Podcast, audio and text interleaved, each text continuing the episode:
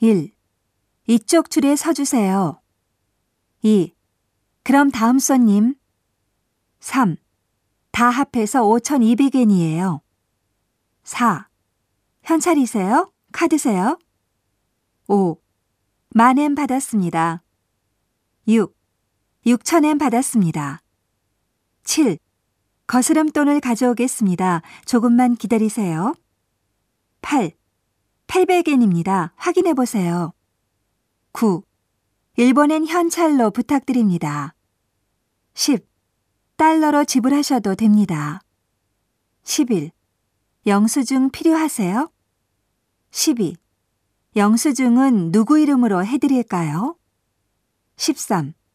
카운터에서는 환전하실 수 없습니다.